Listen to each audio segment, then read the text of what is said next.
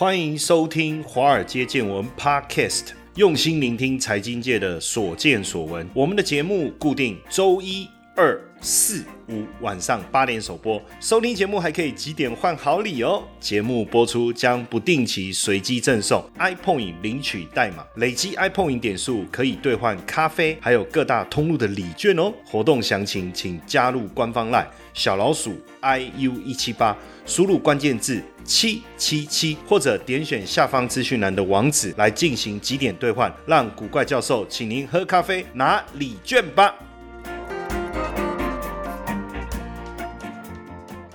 好，大家好，大家晚安，我是古怪教授谢承彦。今天的主题呢，来跟大家聊一下。你又看我的题目哦，好像蛮有趣的，因为我叫五行属火，哈哈。然后电池产业，所以今天我想要谈两个主轴哈。第一个主轴是什么？叫做五行，五行就是木火土金水，金木水火土。我们来聊，那这个跟跟投资有什么关系？哎，其实好像有一点点有趣的地方哦，就是其实不见得就是完全搭不上关系哦。当然，我们先来聊这个部分，然后等一下再来谈一谈电池哈。基本上各位有没有想过，就是说我我常讲。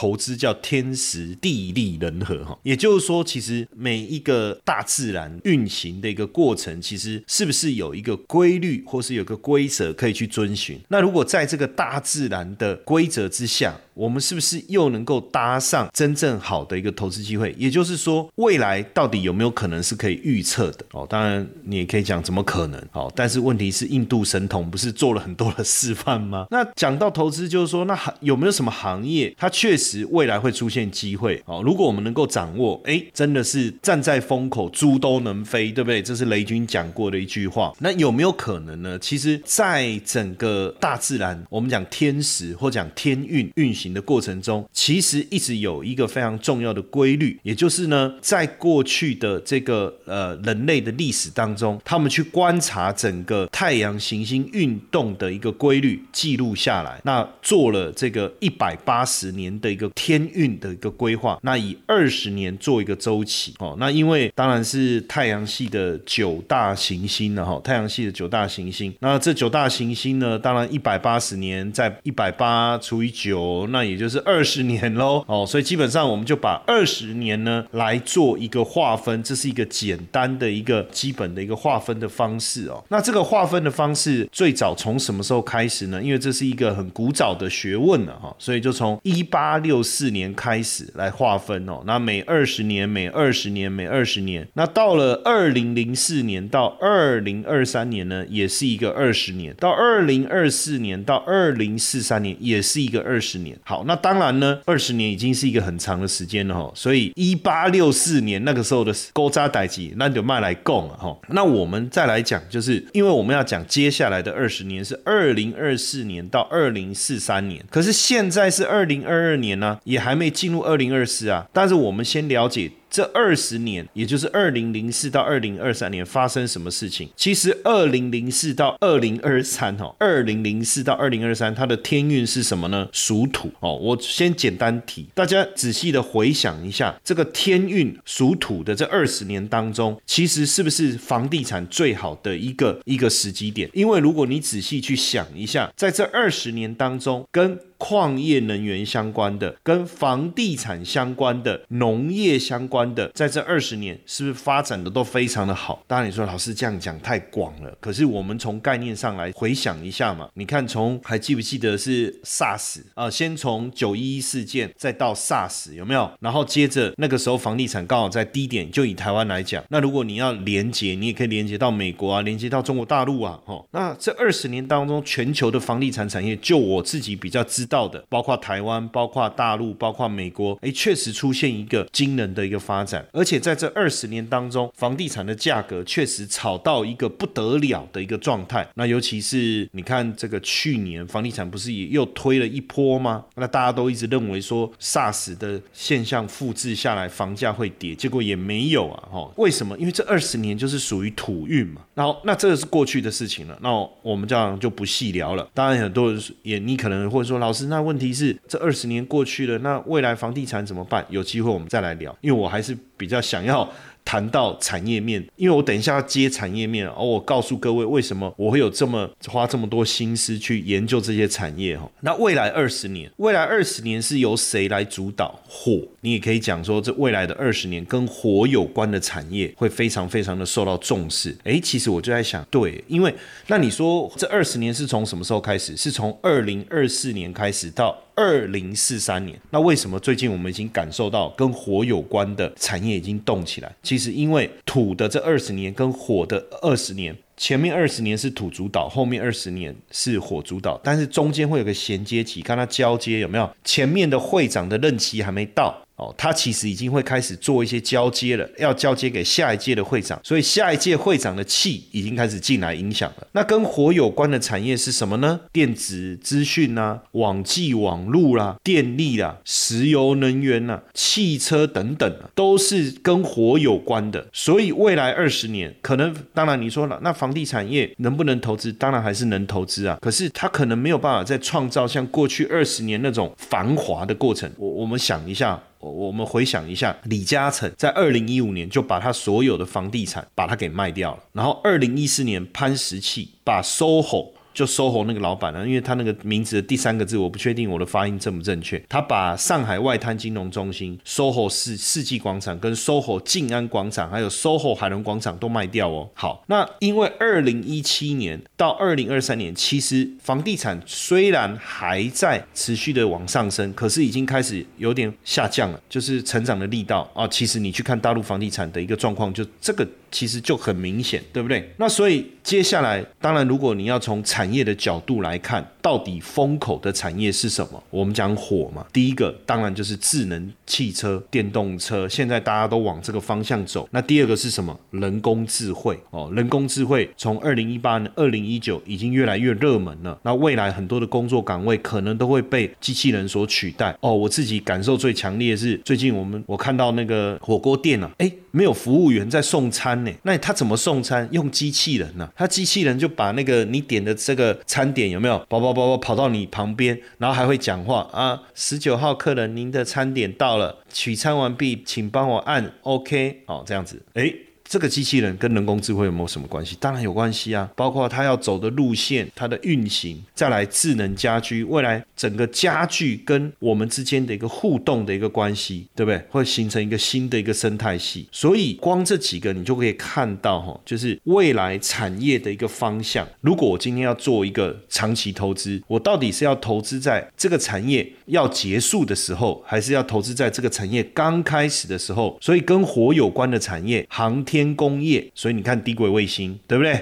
火箭、军工等等，而且你没有发现，从这个今年开始，莫名其妙，哎，中美之间连航太之间的这个交战也变得非常的蓬勃哦。讲到航空，下次我们再来好好聊一聊这个大陆的太空站天宫啊，对不对？然后呢，包括能源哦，包括电信。核能其实这都火属火了哈，那科技里面当然我们讲网际网络啦、AI 人工智慧啦，这些也都是属火。那所以我们可能要特别还要注意几件事情，呃，包括温室效应哦，而且可能接下来更容易。有一些旱灾或是火灾等等哦，等等。那当然有一个蛮有趣的哈，补充一下，就是心理学跟宗教团体会再次繁荣。为什么呢？因为呃，心灵层次哈这一块，因为我们讲离火离火了哈，离为火哈，那离也代表心嘛，所以精神层次哈也会变得被大家所重视。然后呢，因为这个呃火就是未来非常重要二十年的一个方向，对不对？那其实也代表还有一个蛮，我觉得呃我比较不喜欢的就是军事国防跟动荡。简单来讲，未来可能冲突啦、恐怖攻击啦、战争啦，或是讲地缘政治的风险啊，也会不断的提升哦。好，那当然有了这个想法，我我我当然就会去特别关注跟这个相关的一个产业。当然回头来看啊，我们过去也聊非常多的这个国。际股市，不论是美股也好，台股也好，但是整体来讲，A 股怎么样呢？其实呢，因为 A 股呢，为什么也要特别来看一看 A 股？原因是因为 A 股在过去几年当中，它的一个表现，呃，我们不要讲过去几年，我们就讲二零二零跟二零二一就好。这两年的表现远远落后国际股市，对不对？这个很明明显，远远落后国际股市。但是呢，近期我们看到资金开始涌入之外，也看到了这个汽车电子产业的一个发展。那汽车电子产业呢，当然就呼应我们刚才讲的属火。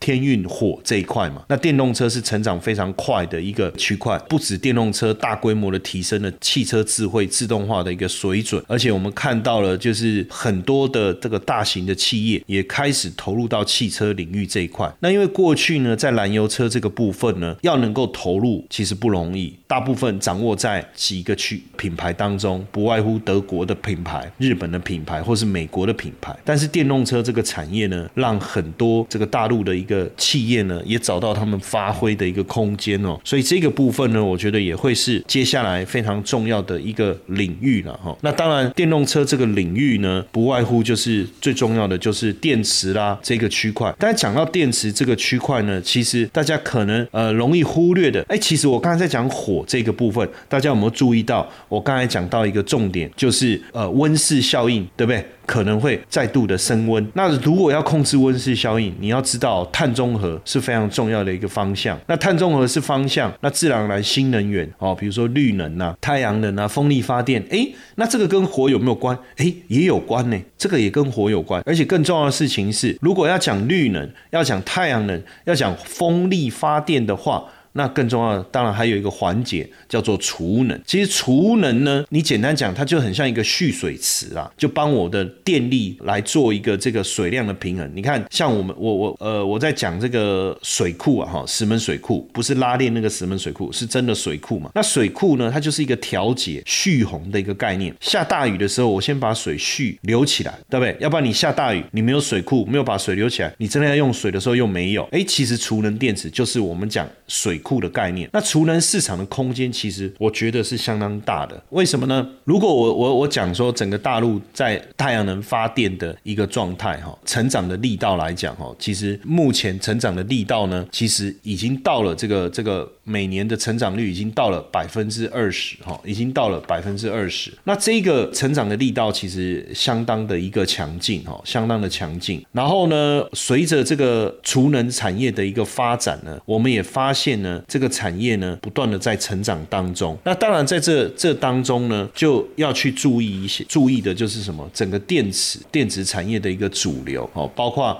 过去我们讲锂电池，到现在有所谓的钠电池，哦，有所谓的钠电池。那在去年七月的时候，宁德时代就发布了第一代的钠离子电池，哦，发布了第一代的钠离子电池。哦，那其实不管钠也好，锂也好，宁德时代都具有技术上面的优势啊，哈，等于是全球顶级的电池的供应商。嗨，各位粉丝们，我们开新节目了，大家还记得吗？社会事件发生一阵闹哄哄后。背后复杂的原因渐渐容易被遗忘，所以我们透过乌贝这个节目还原事件本身，以及深入探讨反思。有兴趣的听众可以直接搜寻乌贝 W O O B A N G，和我们一起探寻人心和人性吧。那当然，呃，商业化当中。储能产业还是有一些些竞争力，还有规模以及电池产业寿命风险、寿命上面的这些风险。但是我觉得在发展的过程中，其实我们已经开始看到了这个产业的一个威力哈，这个产业的威力。那因为呢，近零碳排这件事情呢，是巴黎气候协定哦开始以来一百三十个国家所宣誓要在二零五零年所达到的哈。那二零三零年呢要比二零零五年减少排放百分之五十，其实美国它的宣誓就是这样哈。那各个国家都会要比一九九零年当时碳排放的状态呢大幅度的减少，所以未来呢，我相信石油能源可能慢慢会被取代，但是要完全取代，我觉得可能要很长的一个时间了。你说要做到原油的需求完全归零，我觉得不容易。但是如果你要做到近零碳排这个目标，你势必要以电。来取代这个油哦，这个确实是一个非常重要的一个转变。那因此呢，未来电池会变得非常的重要。不论是你动力电池，比如说我用电来取代这个石油哦，比如说我用电来取代石油也好，还是呢，我们讲储能，就是我新能源的发电，然后呢，这个来做这个调节，甚至消费性的电池等等哦。所以未来整个电池的需求，在早期其实我们在讲电池的时候，可能我们想到就随身听，对不对？一九九五年啊，两千年那个时候，你想到就随身听哦，用个电池，对不对？好，到后来当然手机我还要用电池，平板要用电池，而且现在大家似乎有这种电量。恐惧症、电量忧虑症啊，什么意思哈？就是比如说手机，你电池剩百分之三十的时候，你就想要赶快充电，赶快充电，因为你很怕手机没电，然后没电以后你没办法划手机，你没办法看脸书，你没办法回来，对不对？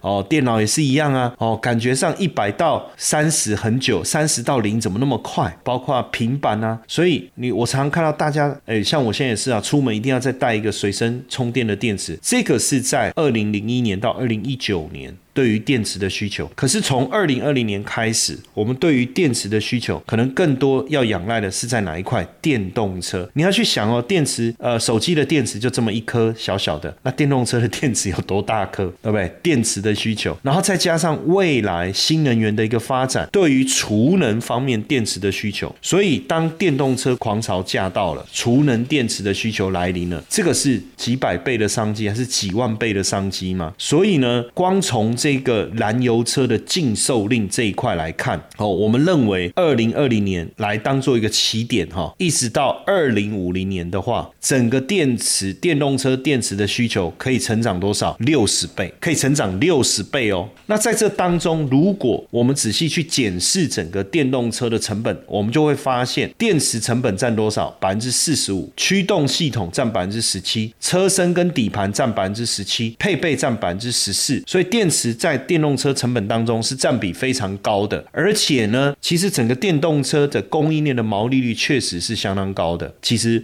毛利率最低应该是卖车的啦，车子品牌当中毛利率应该是最低的，最高应该是最上游的，提供电池啦，提供这个关键材料啦。所以为什么哈？因为随着电动车呃销售的一个成长，那这个电池的占比，对不对？锂矿的需求也大幅度增加，那。这个锂呢，作为这个锂电动车电池当中最重要的一个材料啊，哇，这个价格飙升的幅度是非常的惊人哦。以这个二零二零年底到二零二一年底这样一年的时间来看呢，整个锂的价格哈涨了快三倍，涨了快三倍，然后所以当然也带动了。锂电池原料大厂价格的一个上涨，那当然，因为电动车最重要的动力的来源就是电池，那电池呢又有它的供应的稀有性哦，所以未来我觉得电池的中上游的投资就变得非常非常的重要了哈。那另外，我刚才讲在讲储能，对不对？那讲储能也是电池当中非常重要的一个概念哈。那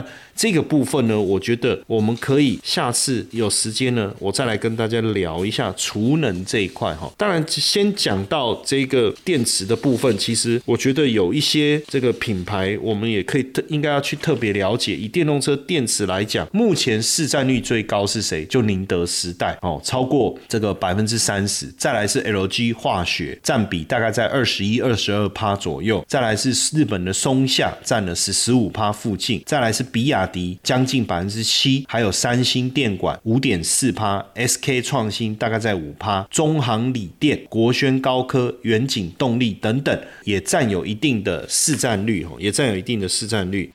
接下来就是我们今天的彩蛋时间，iPhone 历史代码 i 四五九九。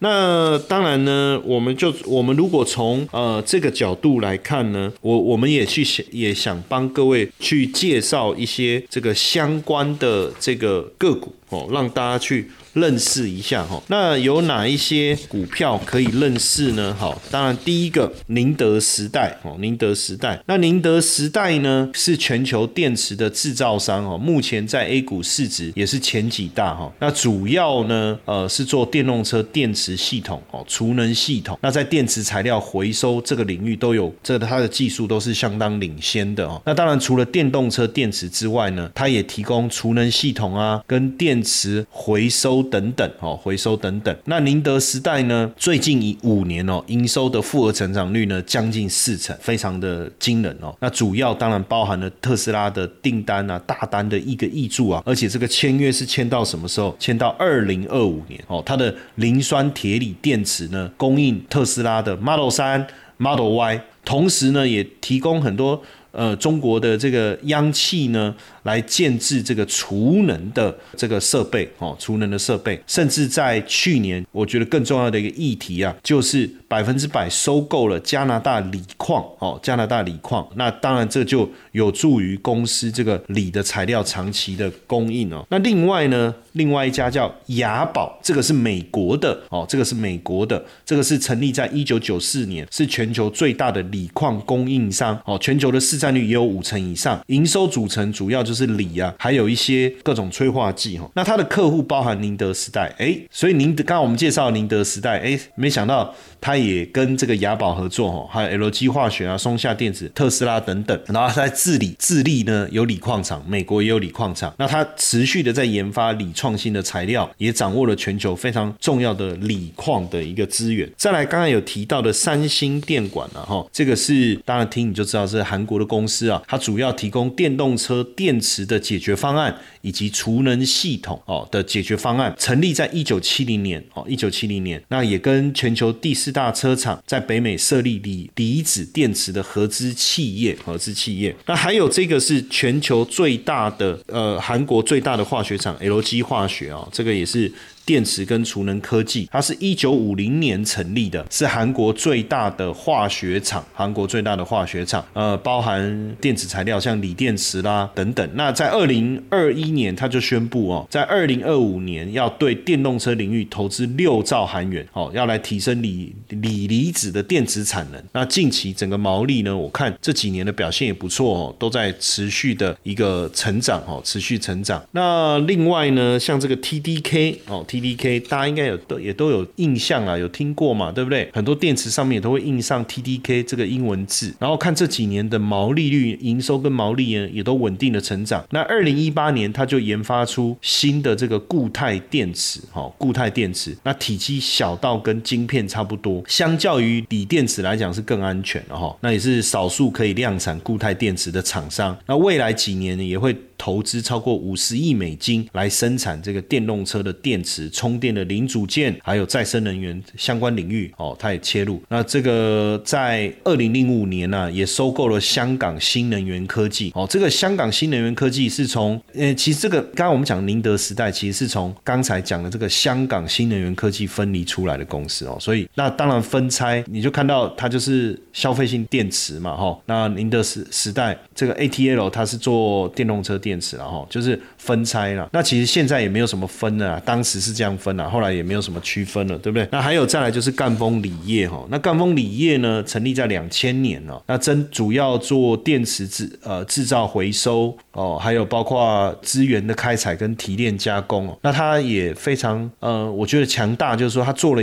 自己做了一个锂电池锂的生态企业了哈，它就是从材料。到这个化合物的提取，到电池的生产，到整个电池的回收，那当然这个也，他也拿到了特斯拉的大单哦，那包括。B N W 啦，LG 化学啦，也是他的客户哈。那还有这个恩捷股份哈，也是跟电池相当有关系的企业。它是全球锂电池隔离膜的领导企业。因为电池当中有几个重要的材料嘛，正极材料、负极材料哦，隔离膜跟电解液哦，这是四非常重要的四个材料。那在二零零六年成立的，就是做锂电池的隔离膜哦，锂电池的隔离膜。然后呃，也是目前全球最大锂电池隔离膜生。生产企业之一了哈，那另外一个叫 Vertis，其实这个企业大家应该也要认识一下。如果你对电池这个领域有兴趣的话，它是美国的企业哈，呃，一九六五年就成立了哈。那目前的业务主要就是专精在这个不断电跟储能系统哦，不断电跟储能系统。那还有一家这也来认识一下，这个是全球锂电池设备的龙头哦，叫做先导智能。那这个先导智能呢，是全球锂电设备收入规模最大的。厂商哦。那因为锂电池当然发展非常的重要，那这个先导智能它的技术护城河非常的高啊，哦，应该说护城河非常的深啊，城墙才是高嘛哈。那它主要就是在电池生产设备这一块哦，技术是相当领先的。那还有格林美。哦，格林美，这是废电池回收起家的哈。那目前是中国最大电动车电池回收。的这个企业哈，那刚才我们讲的这个其实都是非常重要的跟电池相关领域的这个这个呃企业哈，这个企业，那这个呢呃其实就是我们所谓的电动车电池指数当中的成分股啦，电池指数当中的成分股。那当然你说这个电池指数的成分股过去有没有类似的这个投资，其实是有的哦，其实是有的，像这个这个呃有一个叫做 Global 锂电池技术哦的 ETF，它其实投的就是类似我们刚才讲的这些这些企业哈。当然，我我们刚才讲的这个指数呢，其实就是这个 ICE 哈电池的储能科技指数了哦，电池储能科技指数，那就是主要的成分股就是我们刚才讲的这几个股票哦，这几个股票。当然，你说那这个区块就是符合我刚才讲的嘛，火嘛，对不对？哈，火。但，你说呃，目前台湾有没有 follow 这个指数的 ETF，就是类似呃电池相关投资的领域，而不是因为电动车。当然有，也有了哈。但是我讲电动车，它的范围是比较广，范围比较广。那我想要聚焦在电池的话呢，我讲电动车电池跟储能，这是未来很重要的嘛。那储能之后，我们有机会我们在节目中再来聊啊，因为时间的关系啊，这个指数叫 ICE FactSet 电池与储能科技指数哈，主要就。精选全球主要的电池生产国家，像我们刚才提到了这几个非常重要跟电池相关的这个股票呢，它都有持有哦。那持有的股票就是三十档。那这个指数其实在二零一六年七月底的时候就已经成立了哦。那所以如果对电池或储能有兴趣，其实我们应该去找追踪这种指数的 ETF。那在呃农历年后呢？中信其实有发一档零零九零二的 ETF，其实就是 follow 这个指数哦，所以如果大家有兴趣的话，也可以自己去追踪一下。OK，好，那接下来二十年当然属于火的这个 火的这个产业了哈，那我们就更要去呃好好的思考哈，怎么做好我们的投资，才能够帮助我们自己呢？就是真正的搭上，就我讲呃站在风口上，猪都能飞呀。